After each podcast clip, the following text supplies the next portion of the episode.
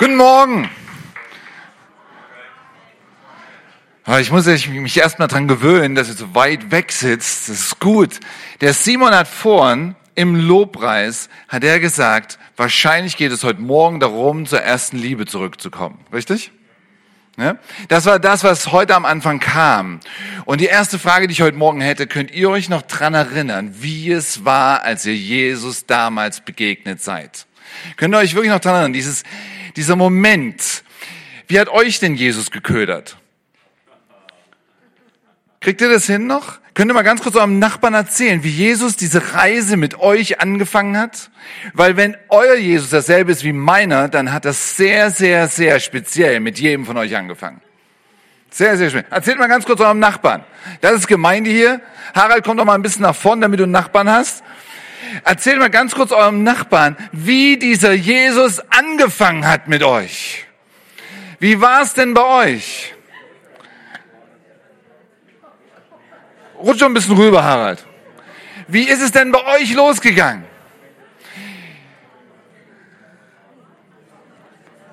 Kriegt ihr das noch hin? Wahrscheinlich sind die Geschichten völlig unterschiedlich, oder?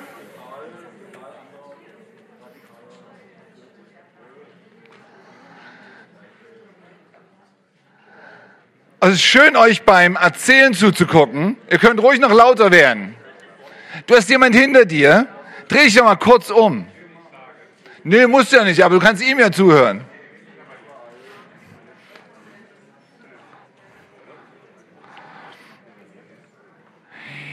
Ich hoffe, ihr könntet noch zehn Minuten weitermachen. Aber Gott sei Dank ist es eine Gemeinde, wo es so viele Zeugnisse Sonntagmorgen gibt, dass der Prediger keine Zeit übrig hat. Das ist echt gut, ja? Das ist echt gut. Gebt mir mal eure Aufmerksamkeit zurück heute Morgen. Willst du übernehmen? Ah, okay. Der Punkt, an dem ich anfangen möchte, ist, wenn euer Gott so gut ist wie meiner, dann hat er wirklich mit jedem Einzelnen von euch völlig übernatürlich angefangen. Ist das richtig? Ist das wirklich so? Ja? Und die von euch, die diese Erfahrung noch vor sich haben, freut euch schon drauf. Wir haben am Ende eine Zeit, um wirklich zusammen zu beten. Und dann kann das heute Morgen losgehen. Na, das Volk Israel haben alle dasselbe erlebt. Die haben alle erlebt, dass Gott die zehn Plagen gegeben hat. Die haben alle erlebt, dass Mose das Blut, Verzeihung, dass Mose das Wort von Gott bekommen hat. Und sie haben alle das Blut des Lammes an die Türpfosten geschmiert. Die haben alle erlebt, dass die Ägypter sie irgendwann nicht mehr nur loswerden wollten, sondern ihnen sogar noch ihr ganzes Gold und Silber mitgegeben haben, damit sie endlich in die Freiheit gehen. Die haben alle erlebt, wie Gott mit ihnen durch Schilfmeer durchgezogen ist. Die haben alle erlebt, wie Gott sie übernatürlich mit Manna und mit Wachteln versorgt hat. Die haben alle das erlebt, was ich hoffe, ihr gerade euren Nachbarn erzählt habt. Mein Gott hat mich übernatürlich rausgeführt. Der hat nicht eine neue Religion etabliert. Der kam, der hat seinen Sohn Jesus gegeben und er hat dafür gesorgt, dass ich aus Ägypten rausgekommen bin und das Schilfmeer durchgezogen bin. Ist das das, was ihr erlebt habt? Na, dasselbe Volk Israel, ein paar Wochen später, sendet zwölf Kundschafter aus. Zwölf Leute, die erlebt haben, wie Gott in ihrem Leben gearbeitet hat. Zwölf Leute, die davon erzählen konnten, wie gut es war. Und von den zwölf Leuten kommen zehn Leute zurück und sagen, ja, es tut uns leid, aber Gott hat uns einen Streich gespielt. Er hat uns am Anfang was versprochen und das hat er nicht gehalten. Wir sind rausgezogen aus Ägypten und anstelle, dass danach alles besser wird, sind wir durch die Wüste gezogen. Das Manna schmeckt öde und schal jeden Tag. Die Wachteln sind einfach klein, wenn es wenigstens Hühnchen wären. Es ist einfach fürchterlich. Die Mauern im verheißenen Land riesengroß, die Leute sind riesig, ist alles viel zu schwer. Und was Leute dann tun, wenn das ihre Erfahrung ist. Wenn Gott sagt, das ist das Land, in das du reingehen sollst und sie sich das angucken und sagen, es ist zu schwer für mich, dann fangen dieselben Leute an, Ehrenrunden in der Wüste zu drehen. Und nichts ist schlimmer für jemand, der Jesus am Anfang geschmeckt hat. Nichts ist schlimmer, als wenn du Ehrenrunden durch die Wüste ziehst und du weißt ganz genau, Ägypten, so schlimm es war, war besser als das.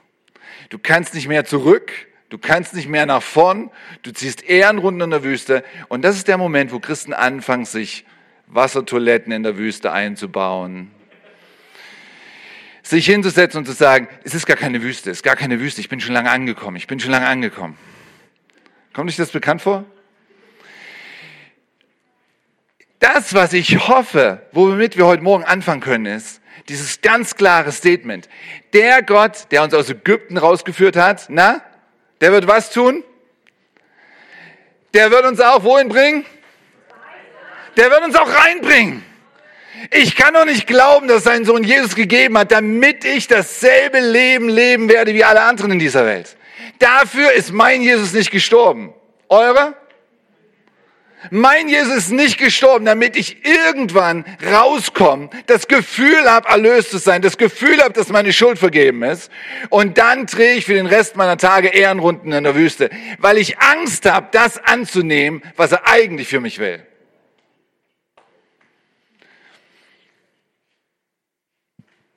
Sagen die ja manchmal Amen, Pastor Seck? Ich, mache den Teil nochmal, ja? Ich mache den Teil einfach nochmal.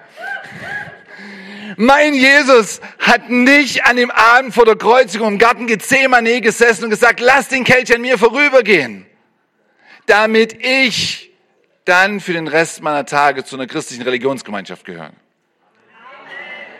Wow sondern als mein Jesus am Kreuz geschrien hat, es ist vollbracht, hat er Freiheit für mich vorgehabt.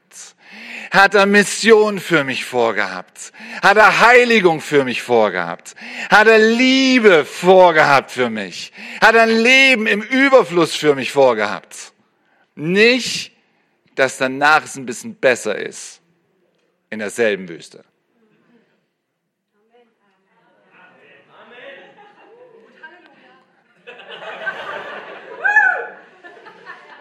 Ein bisschen Begeisterung, Leute, come on! Das ist das, worum es geht. Na, im Alten Testament ist das sehr schön dargestellt in der Wüstenwanderung. Und Paulus zitiert das in der Wüstenwanderung als ein Vorbild für uns. Ich nehme euch mal eine neutestamentliche Stelle rein, die das vielleicht am einfachsten ausdrückt. 1. Johannes 2, Vers 12 bis 14. Für alle, die von euch in die Bibel mithaben, jetzt aufschlagen. 1. Johannes 2, Vers 12 bis 14. Alle anderen nächste Woche nicht mehr eure Bibeln zu Hause lassen. Wie wollt ihr denn wissen, ob die Leute hier vorne das Richtige erzählen? Cleverer Haufen, cleverer Haufen. Alright.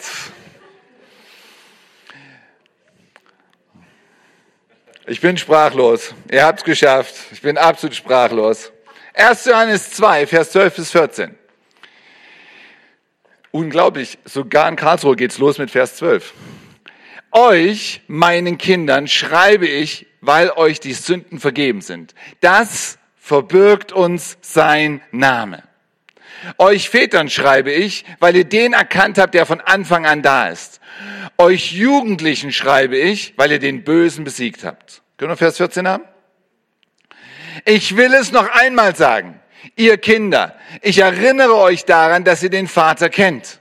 Ihr Väter, ich erinnere euch daran, dass ihr den erkannt habt, der von Anfang an da ist. Ihr Jugendlichen, ich erinnere euch daran, dass ihr stark seid und das Wort Gottes in euch lebt und in euch bleibt und ihr den Bösen überwunden habt.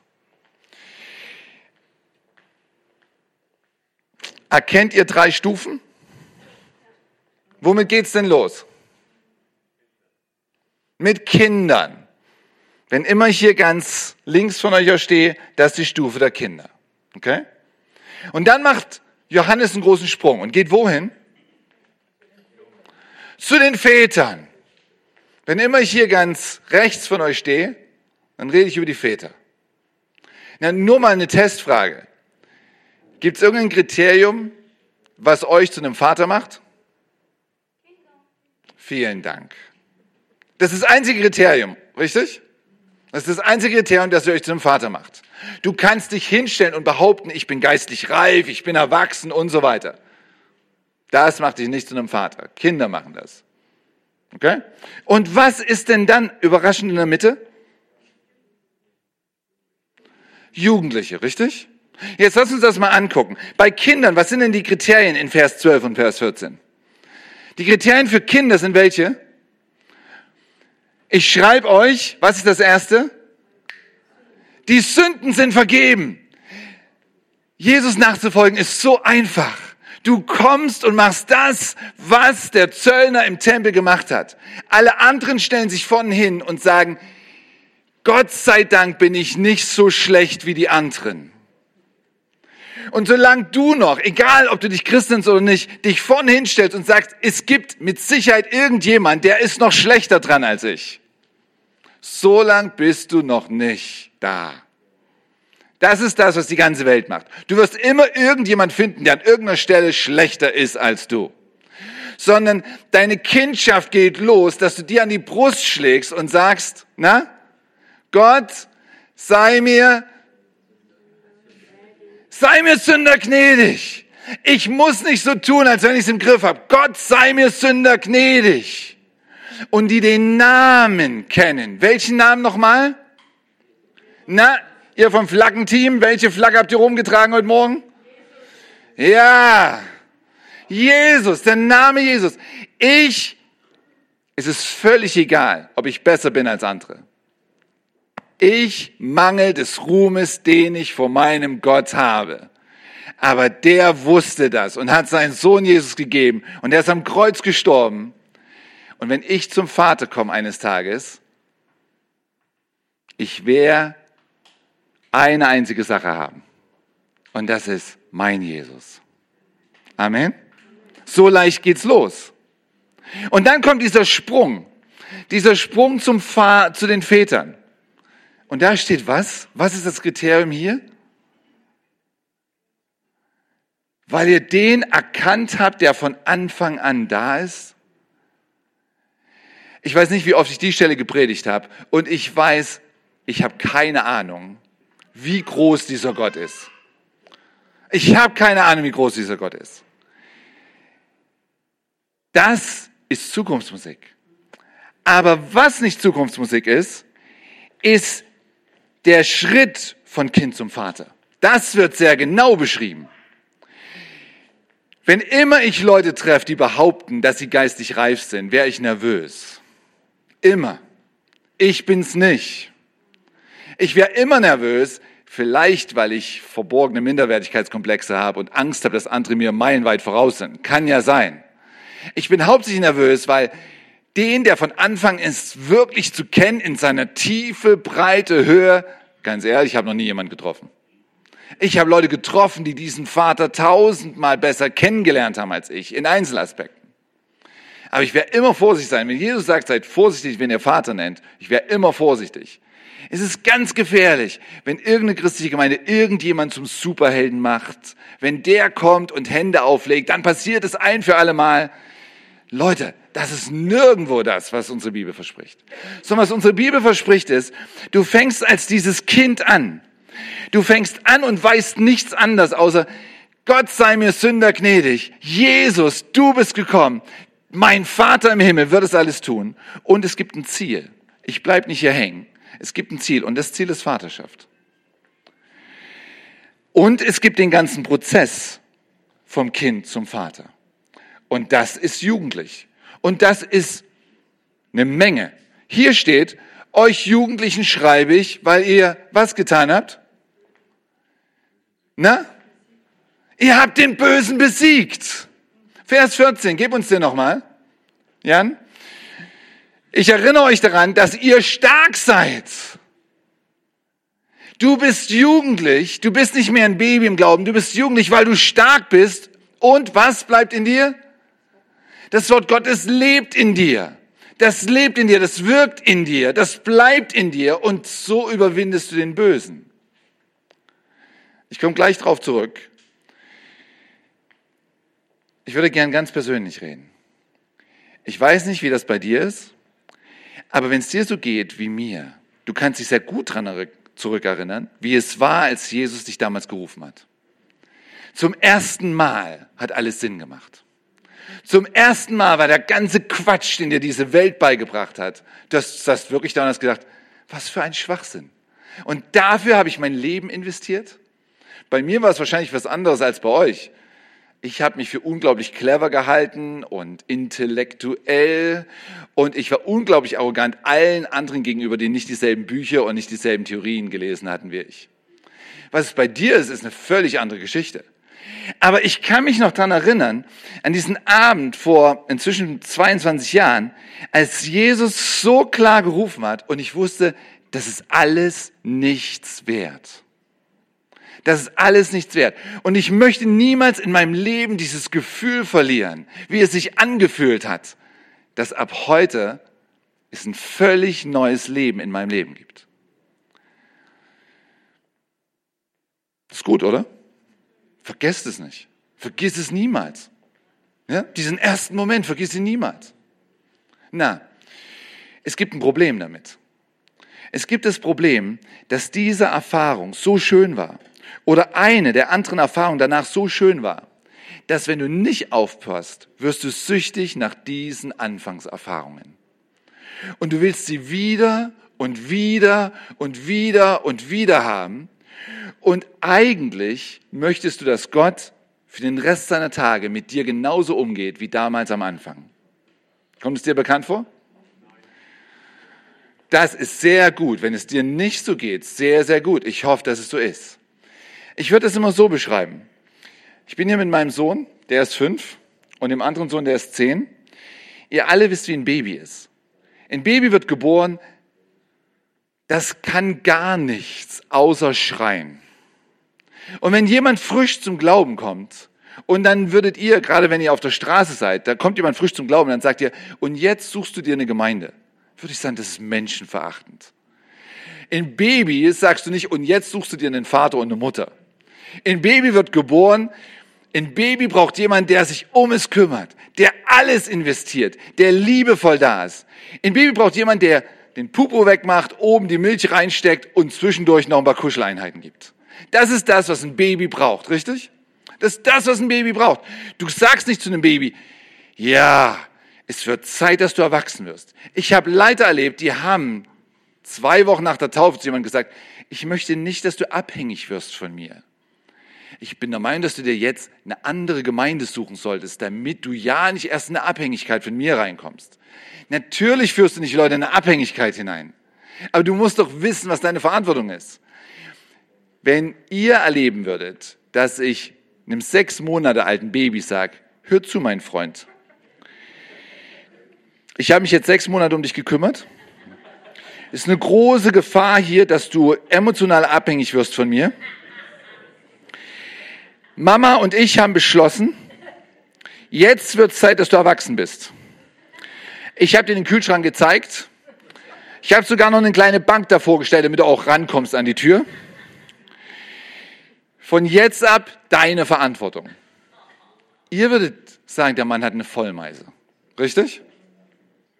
Der hat eine Vollmeise. Aber wenn ihr meinen fünfjährigen Sohn seht und ich hätte den heute Morgen mitgebracht und der hätte Windeln dran, ein fettes Nucki, ich weiß nicht, was ihr im Süden dazu sagt, einen fetten Schnulli, fetten Schnuller im Mund.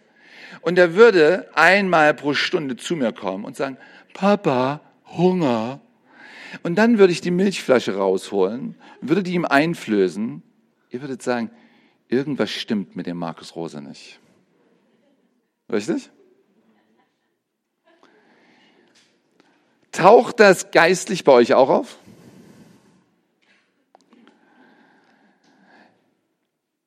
Schafft ihr es, das Bild auf euch selbst zu übertragen? Wenn in dieser Gemeinde jemand zum Glauben kommt, der hat alle Aufmerksamkeit verdient. Alle. Der braucht jede Möglichkeit.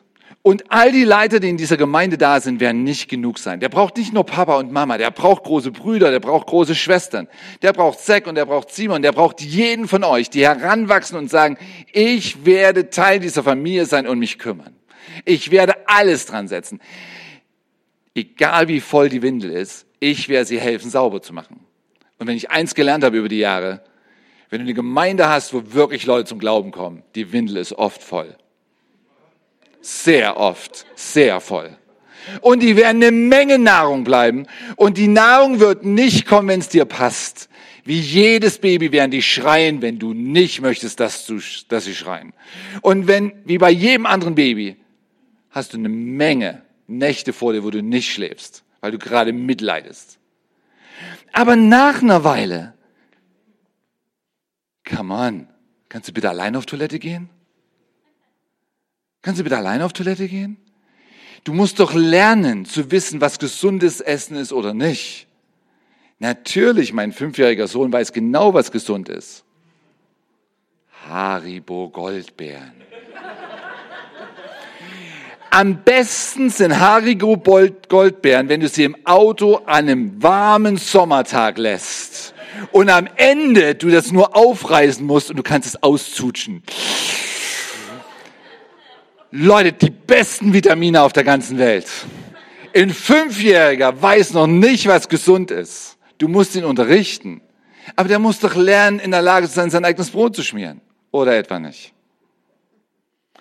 Na, meine Bibel gibt eine ganz klare Entwicklung vor. Und die Entwicklung ist, du musst lernen, stark zu werden. Und wie wirst du stark? Ja, Essen ist eine sehr gute Sache. Das Nachteil mit viel Essen ist was? Du, ah, vielen Dank, Zack, du bist einfach ein Stück schneller. Du kannst viel essen und auch einfach fett werden, richtig? Du kannst essen und auch einfach fett werden. Aber das erste Kriterium in Vers 13 Jan ist, ihr Jugendlichen, euch Jugendlich schreiben mich, weil ihr den Bösen besiegt habt. Was macht ihr denn daraus? Was ist Satan? Viele von euch kennen eure Bibel schon gut genug. Na, das ist immer wahr. Aber was ist das Einzige, was er wirklich kann? Das Einzige, was er wirklich kann, ist lügen. Wer hat das gesagt? Sehr gut, Micha.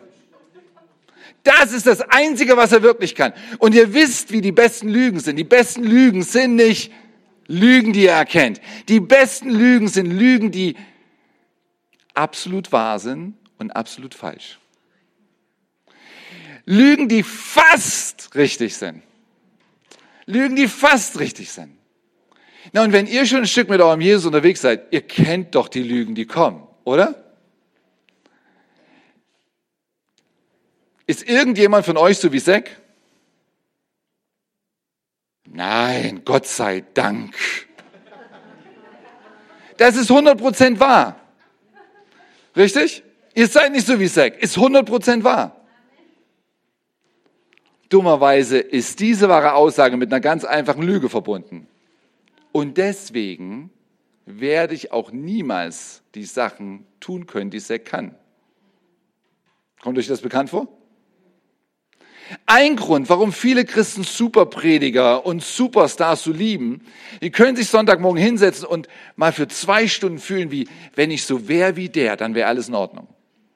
Und dann kommt der Montag wieder, die junge Frau mit der Violine, du hast es uns so wunderbar gesagt, dann kommt der Montag wieder. Und du bist nicht der Superstar.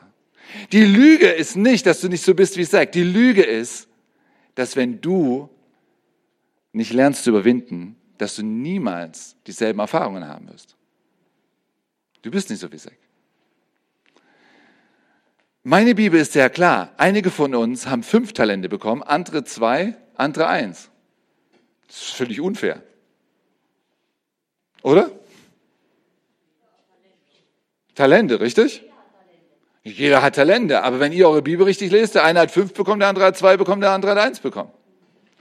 Und sobald wir das lesen, fühlen wir uns als Christen, das stimmt nicht mit unserem Bild von Gott überein. Der liebt uns doch alle.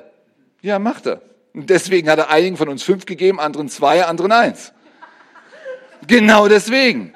Er liebt uns so sehr, er weiß ganz genau, wie viel in unserem Leben gut ist. Aber es fühlt sich unfair an. Und wenn du dich hier im Raum umdrehst, dann weißt du sofort, ja, der kam ja auch aus einer guten Familie. Der hatte einen leichteren Anfang im Leben. Ja, wenn meine Eltern mir abends Grimms Märchen vorgelesen hätten, hätte ich auch mein Abi geschafft.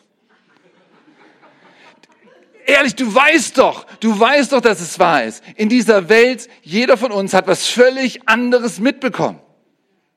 Das ist wahr. Aber wirst du das zu der Wahrheit machen, die dein Leben bestimmt? Gefühlt habe ich ein Talent bekommen. Aber dieses eine Talent werde ich nicht im Garten vergraben. Dieses eine Talent werde ich nehmen und ich werde Satan jeden Tag ins Gesicht treiben und jeden Tag sagen, das Talent, aus dem Talent mache ich mehr als alle anderen, die fünf bekommen haben. Amen? Das steht so nicht in der Bibel drin. Die machen immer nur aus fünf fünf und aus zwei zwei. Aber ich kann ja auch mal im Glauben was sagen, was nicht drin steht. Manchmal. Aber ihr kommt mit, richtig? Ihr kommt mit. Na, meine Bibel hat eine Menge unterschiedliche Aussagen. Meine Bibel redet darüber, dass ich als Christ den Segen Gottes habe. Und meine Bibel redet darüber, dass all die Apostel eine Menge gelitten haben. Ist wahr. Und Satan wird alles benutzen. Wenn du gerade Erfolg hast auf Arbeit, dann würde er zu dir sagen, hast du auch verdient. Wenn du gerade überhaupt keinen Erfolg hast, würde er sagen, ja, ist auch deine Schuld. Schaffst du sowieso nicht. Weil das Einzige, was Satan wirklich kann, ist was nochmal? Ja. Und er ist clever, weiß schon ganz genau, was bei dir andockt.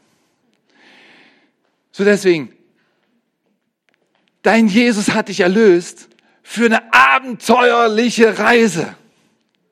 Für eine abenteuerliche Reise. Und dazu gehört es, dass du dein Wort, dass du das Wort Gottes liest und sagst, das möchte ich erleben. Das möchte ich erleben.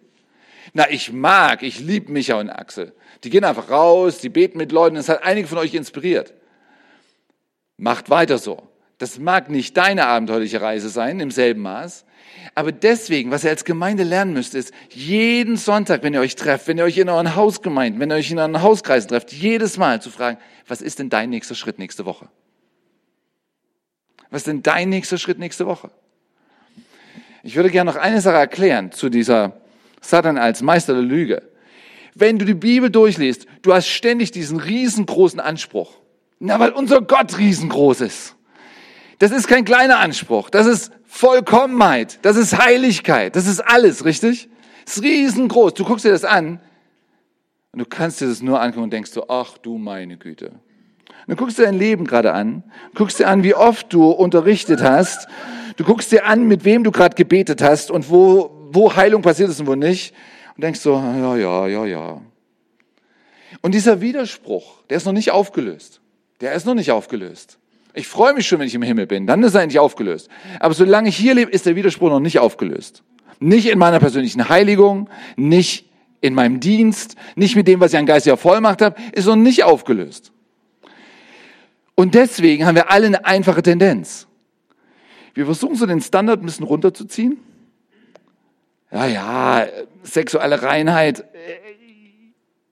Nee, das, das ist zu weit. Komm, komm, wir ziehen ein bisschen runter. Ne?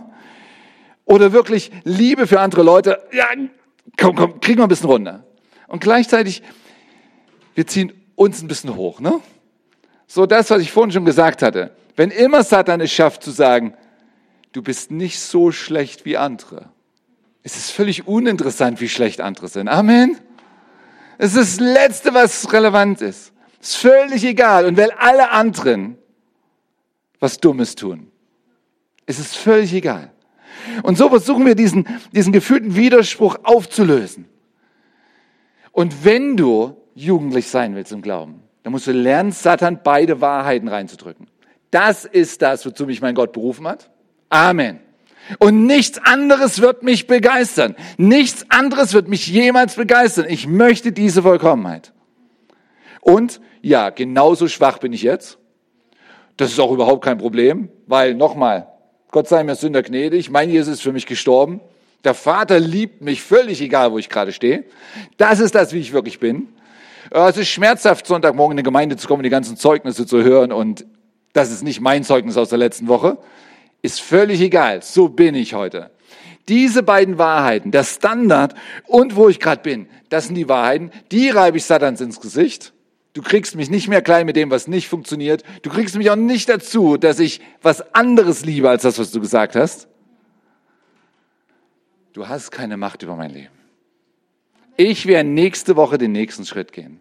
Ich werde nächste Woche den nächsten Schritt gehen und den nächsten Schritt gehen. Ja? Gib mir nochmal Vers 14, Jan. Ich erinnere euch daran, dass ihr stark seid. Wir hatten das schon. Du wirst nicht stark durch die nächste Predigt. Du wirst stark, wenn du die nächste Predigt umsetzt. Amen. Ja? Du brauchst die Nahrung. Du brauchst die Nahrung. Ohne Nahrung wirst du nicht stark werden. Du musst schon wissen, was dein Gott insgesamt möchte. Musst du schon wissen. Aber du musst es umsetzen. Du wirst nur stark, indem du deine geistlichen Muskeln trainierst. Kontinuierlich. Das ist nicht schön. Ich verstehe, dass wir das nicht wollen. Nirgendwo in der Bibel wird dir versprochen, dass wenn du mutig im Glauben lebst, dass dann das Segen permanent kommt. Im Leben der Apostel, im Leben der anderen Leute in der Bibel, Segen ist meist zeitversetzt. Wir alle wollen auch nicht erst ins Gefängnis kommen, damit wir dann erleben, wie die Türen aufgehen. Richtig? Wir hätten gern, dass wir gar nicht erst ins Gefängnis kommen. Richtig? Auch wir, wir alle wollen Gemeinde gründen und dann ist die Gemeinde schön für den Rest der Tage und wächst und wächst und wächst und wir haben nie Probleme miteinander und so weiter. Dann liest der Apostelgeschichte durch und wie viele Wochen nach Pfingsten fallen die ersten zwei Leute um und sterben, weil sie gelogen haben? Das ist nicht die Form von Gemeinde, die wir wollen. Wir hätten gern unsere Vorstellung vom Land, in dem Milch und Honig fließen. Aber so ist es nicht. Du gehst und du lernst es, deine Muskeln zu benutzen. Und jeden nächsten Schritt, den du gehst, wird dich stärker machen, auch wenn es erstmal so aussieht wie, ach du meine Güte, worauf habe ich mich hier eingelassen? Es ist schön zu hören, dass Simon im ersten Jahr so viel Geld hatte, dass er noch abgeben konnte. Alles das bedeutet gar nicht, dass es im zweiten Jahr so sein wird. Das ist einfach wahr. Es ist schön. Ich hoffe, dass CZK in den nächsten Monaten wirklich, wenn ihr Sonntagmorgen hierher kommt, da ist kein Platz mehr frei. Ja, alles das bedeutet gar nicht, dass die Hälfte in drei Jahren wieder weg ist weil sie gekommen sind, weil ein neues Leitungsteam da ist, die eine Menge neue Aktionen bringen und dann, bam, ist doch nicht das, was wir wollten. So hingebungsvoll wollten wir nicht leben. Amen. Okay, seid ihr noch froh, dass die beiden mich eingeladen haben? Alright. Und ihr habt den Bösen überwunden. Ich gebe euch ganz kurz fünf Punkte, wo, als ich gebetet habe für heute Morgen, wo ich den Eindruck hatte, ich sollte ich kurz anschneiden, in dem Überwinden, in dem Überwinden-Teil.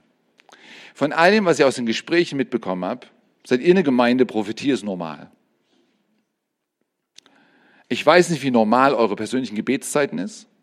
Ich weiß nicht, wie normal es für euch ist, nicht nur Bibel zu lesen und zu beten, sondern das zu machen, was du vorgeschlagen hast, nämlich aufzuschreiben, zu beobachten.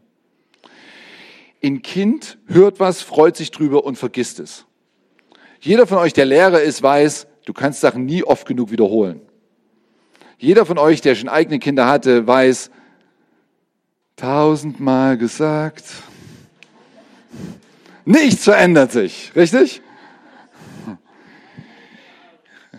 Genau. In deiner persönlichen Beziehung mit Jesus, dieses Ding von mein Gott redet kontinuierlich und er wird manchmal ruhig sein für eine Weile, damit ich lerne, mit den Dingen zu arbeiten und dann wird er stärker reden. Wird dir nur auffallen, wenn du lernst, disziplinierter zu sein damit. Es ist schön, wenn Gott jeden Tag kommt, aber wenn er dich liebt, ist er von Zeit zu Zeit ruhig. Ist er von Zeit zu Zeit ruhig, um dir zu helfen, gehorsam mit den Sachen umzugehen, die er gesagt hat. Um dir zu helfen, rauszufinden, ob du wirklich gehorsam sein möchtest oder ob du nur den nächsten Kuschelmoment mit Gott haben möchtest. Na, gar kein Problem mit Kuschelmomenten. Aber wenn mein zehnjähriger Sohn ständig nur Kuschelmomente braucht, würdet ihr anfangen, euch zu wundern, was los ist. Der muss lernen, sich hinzusetzen und seine Hausaufgaben zu machen, ohne dass er erst zwei Stunden Streicheleinheiten braucht. Das ist ein Akt von Liebe. Na, versteht mich richtig. Du bist zuallererst Kind. Jugendlich baut auf auf das Kind. Die Kuschelmomente hören nicht auf. Aber es ist gefährlich, wenn du abhängig bist von Kuschelmomenten für den Rest deines Lebens. Spätestens, wenn mein zehnjähriger Sohn 24 ist und heiraten möchte, sollte der in der Lage sein, Zeit allein mit seiner Frau zu verbringen, ohne Kuschelmomente von mir zu benötigen.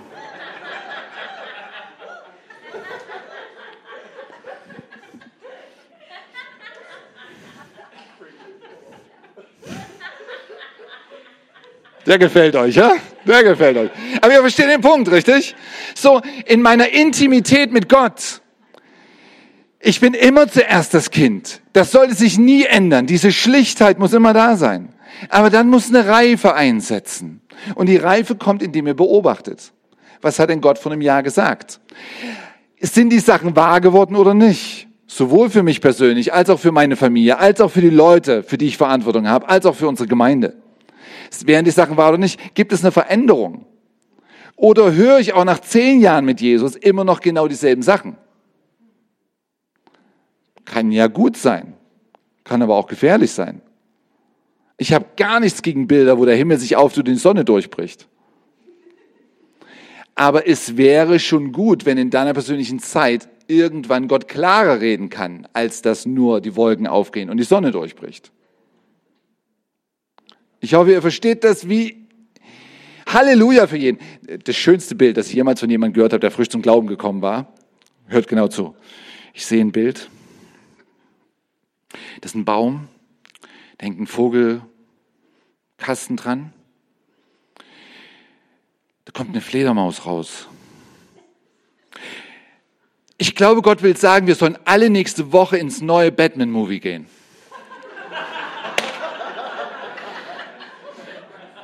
Ich hab's geliebt, er war frisch zum Glauben gekommen. Ostdeutscher Atheist, hat überhaupt keine Ahnung von Prophetie. Das war so herzhaft. Das sollte normal sein, richtig? Jemand kommt frisch zum Glauben und er setzt sich hin und erwartet, dass Gott irgendwas tut. Völlig egal, wie verrückt das ist. Fünf Jahre später würde ich mir Sorgen machen. Alright? So deine Intimität mit Gott. Wenn keine Disziplin reinkommt, was hat denn Gott wirklich gesagt? Jetzt kommt ein Durchbruch. Wenn Gott ausschließlich über Durchbrüche mit dir reden muss und nicht mit dir drüber reden darf, was deine Verantwortung ist, mache ich mir Sorgen nach einer gewissen Zeit. Na, ihr könnt nicht erwarten, dass die Gemeindeleitung auf euch zukommt und sagt, ähm, wir brauchen hier jemanden für einen Beamer. Normalerweise wird Gott nicht zu einem von euch sagen, mein Bruder Axel, ich habe ein Wort für dich. Geh aus deines Vaters Haus, steig zu Jan hinauf und fang an, den Beamer zu bedienen. Ist einfach ein Job, der gemacht werden muss. Alright? Ist einfach ein Job, der gemacht werden muss. Aber, was ich Verzeihung, Axel, hatte nichts mit dir zu tun, okay? Aber was, Ruhe jetzt da hinten, Ruhe. Was ich verstanden habe über unseren Gott ist, du wirst niemals erleben, dass er kommt und sagt, dich meine ich. Ich möchte, dass du anfängst jeden Tag für deine Klassenkameraden zu beten. Mach eine Liste für jeden einzelnen Namen. Und am Ende des Jahres werden zwei zum Glauben gekommen sein. Er wird sowas nicht sagen, wenn du nicht irgendwo davor sagst, Zack, Simon, wer auch immer, welchen Job gibt es denn hier, an dem ich erstmal üben muss? Was will er dir denn anvertrauen, wenn du ständig beweist, dass das Einzige, was du in deinem Leben möchtest, ist die nächste Kuscheleinheit? Da kann er dir nichts anvertrauen. Kuscheleinheit ist wunderbar. Ich sag's nochmal, ne? Nicht, dass ihr am Ende rausgeht und sagt, die haben jemand eingeladen und der war völlig gegen Intimität mit Gott und irgendwas. Überhaupt kein Bissen. Aber er kann dir nur was anvertrauen, wenn du jemand bist, der seine Verantwortung erkennt und damit arbeiten geht. Amen. Die Predigt wird jetzt zu lang, ne? Ich sollte aufhören. Ah, es fängt an, in schwierige Themen reinzugehen. Okay. Ich mache keine fünf, ich mache nur den zweiten. Gastfreundlichkeit. Gastfreundlichkeit. Ihr könnt mir noch so oft sagen, dass ihr euren Gott liebt. Wenn ihr Menschen nicht liebt, nehme ich das aus guten biblischen Gründen nicht ernst. Das ist das, was in der Bibel drin steht. Wenn du sagst, dass du Gott liebst und liebst deinen Nächsten nicht, das bedeutet gar nichts. Na, ist es leicht, deinen Nächsten zu lieben? Nein, es ist ja schon nicht mehr leicht, deinen Mann zu lieben. Es ist nicht leicht. Na, es ist schön, dass ihr jetzt raus auf die Straße geht. Das ist wunderbar. Die, die von euch das regelmäßig machen, ihr wisst alle, ist eine Sache, jemand anzusprechen, ist eine andere Sache, mit der Person in Kontakt zu bleiben und nicht aufzugeben. Richtig? Na, benutzt das, was ich gerade gesagt habe, niemals als Argument dagegen auf die Straße zu gehen. Das Evangelium muss da draußen unterwegs sein, immer und überall. Amen. Es kann nicht sein, dass in Karlsruhe, wo immer, aus welchen Dörfern ihr immer kommt, Leute nicht das Evangelium gehört haben. Das kann nicht sein. Aber ihr wisst alle, die hohe Kunst kommt danach. Wenn jemand das erste Mal gleich sein Leben Jesus gegeben hat und dann stellst du fest, ach du meine Güte, was für eine Nervensäge. Und du helfen musst, das gesamte Leben aufzuräumen. Nein, ich bin enttäuscht worden. So oft. Ich kann euch nicht sagen, wie oft ich enttäuscht worden bin von Leuten. Und wenn ich eins gelernt habe, ist, wenn du vom Kind zum Vater gehen willst, wenn du wirklich vorwärts kommen willst in deinem Glauben, eine der wichtigsten Sachen überwinden musst, ist, dass wenn du jemanden Neuen triffst und nicht denkst, ach, jemand wie dich hatte ich schon dreimal. Richtig? All die von euch, die schon länger da sind, wisst genau, wovon ich rede. Du guckst dir die Person an und denkst so, ach ja, du erinnerst mich an, ja, ja, Erik vor drei Jahren, genau derselbe Typ. Und du beschützt dich vor dich selbst. Und du, alle von euch, die schon länger im Leib Christi unterwegs sind, ihr wisst, ihr habt eure Häuser aufgemacht, ihr habt eure Leben aufgemacht, ihr habt euer Geld aufgemacht und am Ende habt ihr noch einen drüber bekommen. Und es ist völlig egal, warum das so war. Ich weiß, ich muss heute den nächsten Schritt gehen. Ich muss mich heute entscheiden und zu sagen, aber die Person muss die Liebe Gottes erleben. Und vielleicht bin ich der Einzige, der sie jemals vorbeibringt. Und ich werde einen neuen Schritt gehen. So, wenn ihr wirklich eine Gemeinde werden wollt, wo die Leute zum Glauben kommen, die nichts von Jesus gehört haben. Nicht die Leute, die sowieso schon eine nette Sonntagmorgensache suchen, wo sie sich ein bisschen engagieren können. Nicht die Leute, die schon immer christlich sozialisiert waren oder schon immer so ein bisschen und oho, das CZK wird gerade vielleicht ein bisschen anders und jetzt ist das cool und jetzt gehe ich dahin und dann gehe ich nicht mehr woanders hin. Wenn ihr wirklich Karlsruhe und eure Dörfer erreichen wollt, so wie sie sind, auch ihr werdet eine Menge Probleme haben. Ihr werdet eine Menge Probleme haben. Wenn ich eins gelernt habe, alles, was in dieser Welt da draußen da ist, ist in der Gemeinde da, die wirklich evangelisiert. Natürlich. Weil die Leute, die zu euch kommen werden, sind die Leute, die wissen, dass sie Probleme haben. Und die bringen alle ihre Probleme mit. Die bringen ihren Ehebruch mit, die bringen ihre Abhängigkeiten mit, die bringen sogar ihre pädophilen Tendenzen mit, die bringen das alles mit.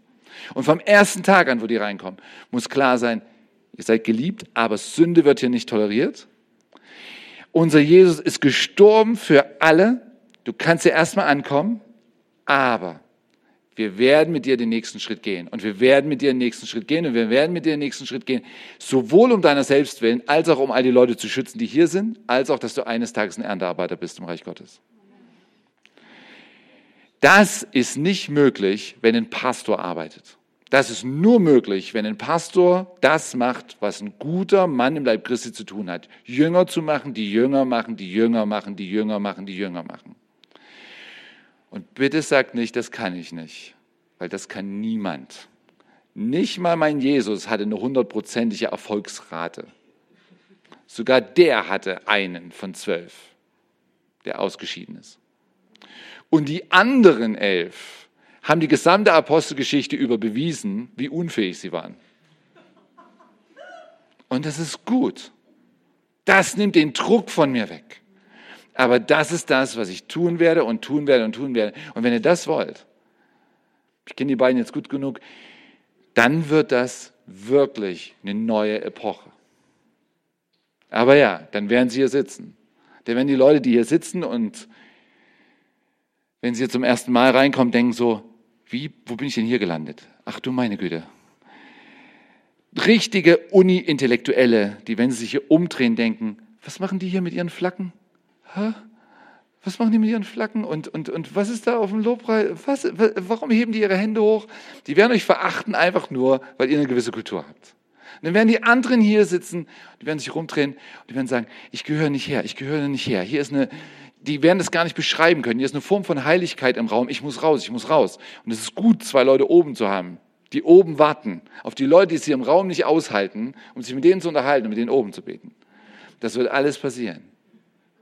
Wenn ihr bereit seid, wirklich vom Kind zum Vater zu gehen, zu überwinden. Und das ist nur, Jüngerschaft ist kein Programm, ihr Lieben. Jüngerschaft ist, ich bin Jünger und ich mache Jünger. Das ist die einzige Möglichkeit. Na, unser Gott ist viel zu großzügig, der lässt uns nicht allein. Und dann kommt er und dann gibt es die nächste Kuscheleinheit und dann gibt es die nächste Salbung und dann gibt es auch mal einen Superstar, der vorbeikommt und die Hände auflegt und es macht Bumm und die Probleme von zwei Jahren sind weg. Aber wenn sie nicht wiederkommen sollen, muss Jüngerschaft rein. Sonst gehen die spazieren und kommen siebenmal schlimmer wieder zurück. Amen. Es ist schön bei euch, aber ich kriege langsam Hunger. Wollen wir beten?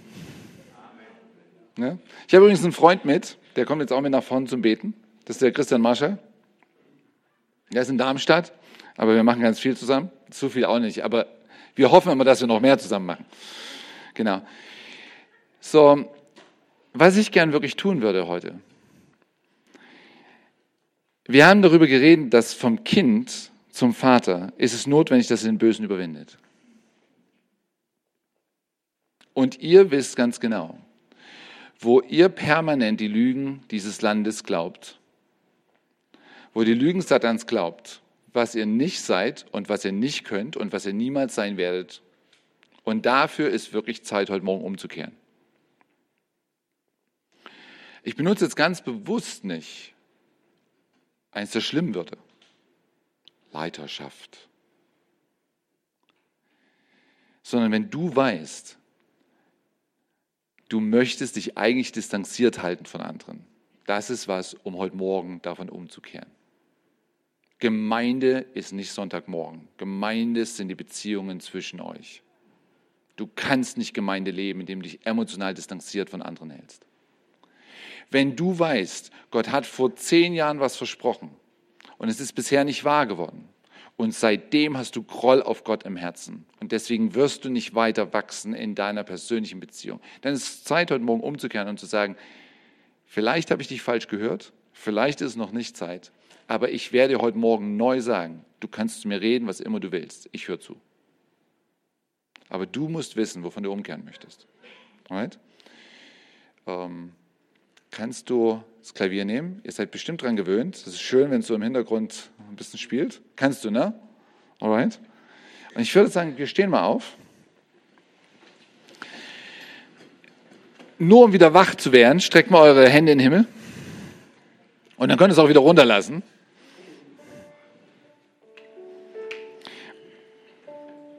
Und ich bete nur ganz kurz am Anfang. Und ich lasse euch allein mit eurem Gott. Und wenn euch nichts einfällt, wovon ihr heute Morgen wirklich umkehren solltet, dann ist immer am besten, selbst zu fragen. Herr Jesus, welche Lügen habe ich in den gesamten letzten Jahren geglaubt? Wo habe ich mich verglichen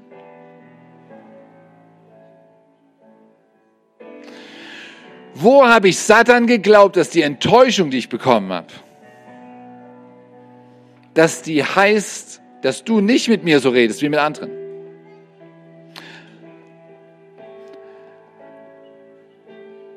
Ganz besonders an euch, die diese Gemeinde lieben, aber eigentlich nicht Träume, Visionen, Bilder, irgend sowas permanent haben und anderen immer zuhören und sich freuen, dass es da ist. Aber ihr habt sowas nicht. Heute Morgen ist es Zeit umzukehren und zu sagen, Vater im Himmel, du wirst deinen eigenen Weg finden, mit mir zu reden.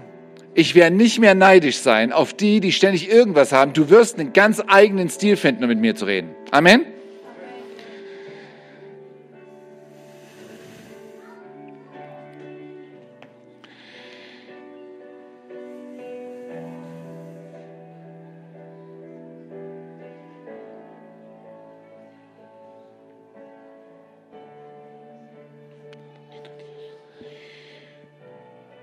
Wenn du den Eindruck hast, dir fällt nichts ein, fang mal an, in Zungen zu beten.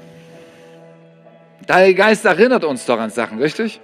An all das, was Jesus unterrichtet hat. Und wenn er uns an alles erinnert, dann kann er uns auch an die Sachen erinnern, die ich seit 20 Jahren in der Bibel lese, aber da ist nie eine Aufforderung draus geworden. Es ist nie so weit gekommen, dass ich gefühlt habe, das sollte mein Leben sein.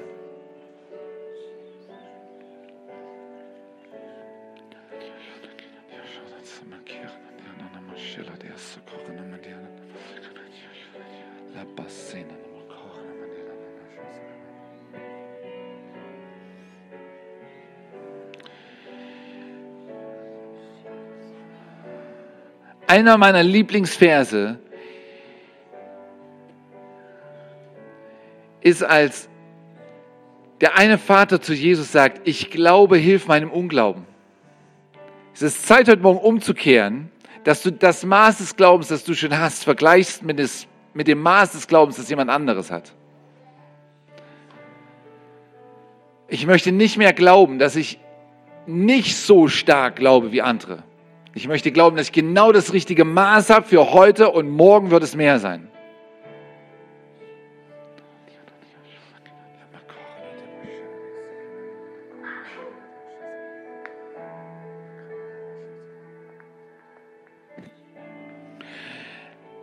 Ich möchte jemand sein, der glaubt, dass durch mich Ströme lebendigen Wassers fließen. Amen.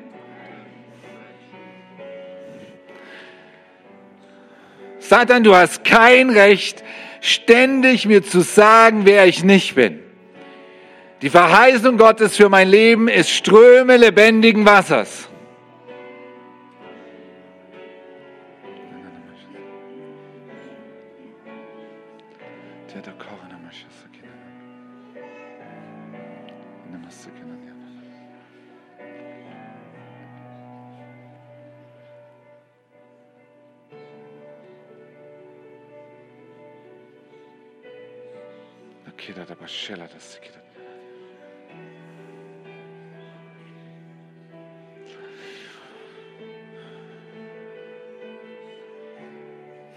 In Jakobus steht, dass wir einander unsere Sünden bekennen sollen, damit es besser wird in unserem Leben. Deswegen möchte ich das sehr schlicht heute Morgen halten. Wenn du neben jemand stehst oder sitzt, dem du vertraust als Bruder oder Schwester, dann bekennst du dem die Sache jetzt, die dir hochgekommen ist, die dir bewusst geworden ist, die bekennst du jetzt. Ihr sprecht Vergebung füreinander aus und ihr betet füreinander. Wenn du so jemand heute Morgen nicht hast, rechts und links von dir, dann kommst du jetzt nach vorn und Zack und Simon und Marschi und ich und wer noch mit segnet. Wir werden uns kurz die Sache anhören. Wir werden dich kurz Sachen fragen, kurz für dich beten. Das ist wirklich kurz. Aber es ist Leib Christi. Es ist nicht darum, dass irgendjemand ein Superstar ist, sondern es geht darum, dass du lernst, die Sünde in deinem Leben zu bekennen, dass du die Vergebung annimmst und dass du im Glauben den nächsten Schritt gehst. So, wenn du neben jemand sitzt, mit dem du das machen kannst, bleib dort. Alle anderen kommen jetzt mal nach vorn. Die, die niemand haben, dem du so vertrauen können. Martin, du kommst mit nach vorn und Zack und Simon und wer noch hier mitbetet. Das ist eine Chance. Ich möchte, dass ihr wirklich redet. Ich möchte, dass ihr die Sachen bekennt. Ich würde sagen, es ist immer besser, wenn ihr jemand habt, mit dem ihr das machen könnt. Aber wenn, wenn ihr niemand habt, dann kommt ihr jetzt nach vorn. Jetzt? Ja?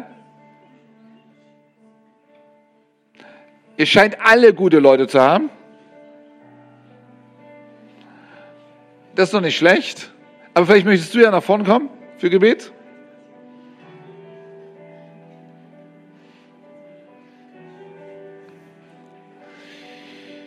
Wenn ich eins gelernt habe über das Reich Gottes, unser Gott ist so großzügig, wirklich so unglaublich großzügig. Es geht los damit, dass wir endlich aufhören, ein Spiel zu spielen vor uns selbst, vor ihm und vor anderen Leuten. Und eine Gemeinde ist Gemeinschaft der Heiligen nicht zuallererst, weil wir besser sind, sondern weil wir wirklich in dieser Vergebung leben, kontinuierlich. Weil wir hinten im Tempel stehen und sagen, Gott sei mir Sünder gnädig. Deswegen sind wir die, wenn der Vorhang im Tempel zerreißt, wir sind direkt im Allerheiligen.